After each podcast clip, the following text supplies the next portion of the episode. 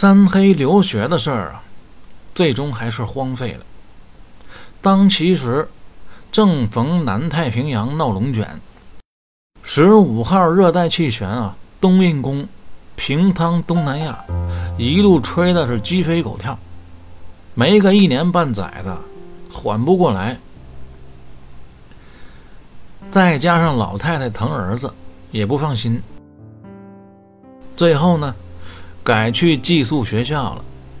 大爷包山说：“反正都是不能回家，那在哪儿都一样，就给找了个 teacher 宁。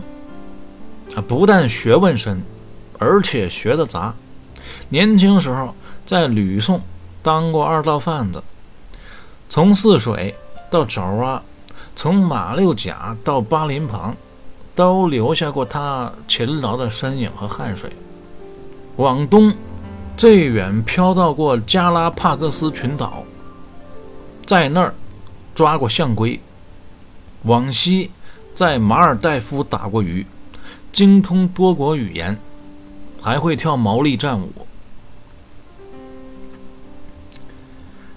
真有那大学问的吧？脾气都有点怪异。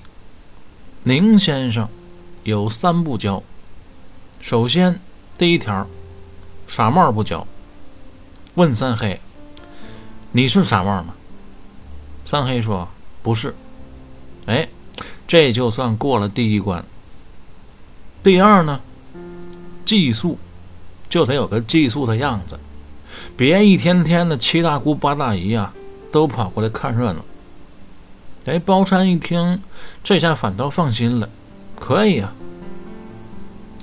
先生啊，继续说，通房大丫头也不能带，最多啊配一个高级伴读书童，门前一对双花大红棍。最后呢，还有一点非常重要，希望你们啊拿笔抄三遍。别看是你们掏钱，但先生我才是甲方，合同。一签十年，只能我朝你，不能你朝我。规矩都讲完了，先生问啊，还有什么问题吗？三黑说有。现在还能去留学吗？来得及吗？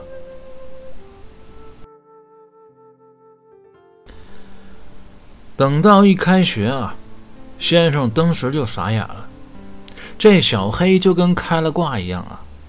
根本不用教，你只要说上句就可以了，他就能啊连绵不绝的给你往下接啊。比如你说“大学之道”，他就接“在明明德，在亲民，在止于至善”。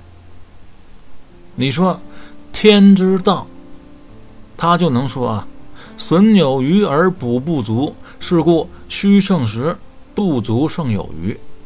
那比郭靖背的还溜呢。你说回首，他就说掏鬼刀一开，看不见我走位这些东西。先生当时啊一高兴就撂下话了，像这种奇才啊，能一气儿教一百个。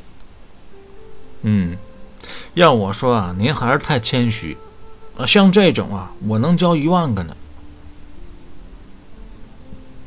从此呢，二五更的功夫，爷儿俩吊着膀子就练开了。讲的是啊，横跳江河竖跳海，万丈高楼脚下踩。白天打箭靶，晚上射香头，拳脚兵刃，外加十三太保的横练。啊，一个是真教，一个是真学，寒来暑往，转眼五年过去了。三黑呀，从儿童变成少年了。今年啊，十四了。论学问，那早就没谁了。老师说，养兵千日，用兵一时。接下来就是检验成果的时候了。今年正好有个小考，你敢去整一下吗？过了这关啊，就可以参加乡试了。三黑说，整。当然要整。一问老爹包怀，老头儿不同意，说这孩子还太小，主要是那得花多少钱呢？如此，又过了两年，这可就到了十六岁的花季了啊！吹着自在的口哨，开着自编的玩笑啊！刚过完农历年，三黑就整天嚷着：“整，去整，赶紧的考试。”这回大爷包山看不过眼了，给拿了钱，结果三黑一考就中。先生又问啊：“我出钱，乡试去不去整？”三黑说：“整啊，必须的呀。”哎，结果又考中了。这回啊，不用别人问了，三黑自己就表态了：“我勤工俭学，必须去会试整一整。” Teacher 宁说：“既然你这么愿意整，我干脆我就给你取个名字吧，你呀就叫包拯，哎，字文整。为什么叫文整呢？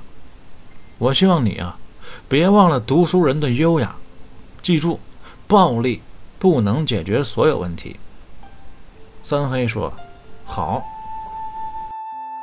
没过几天啊，又嫌有大碴子味儿，自己呀给改成拯救的拯了，文拯也改成了文正，哎，从此就叫包拯，字文正。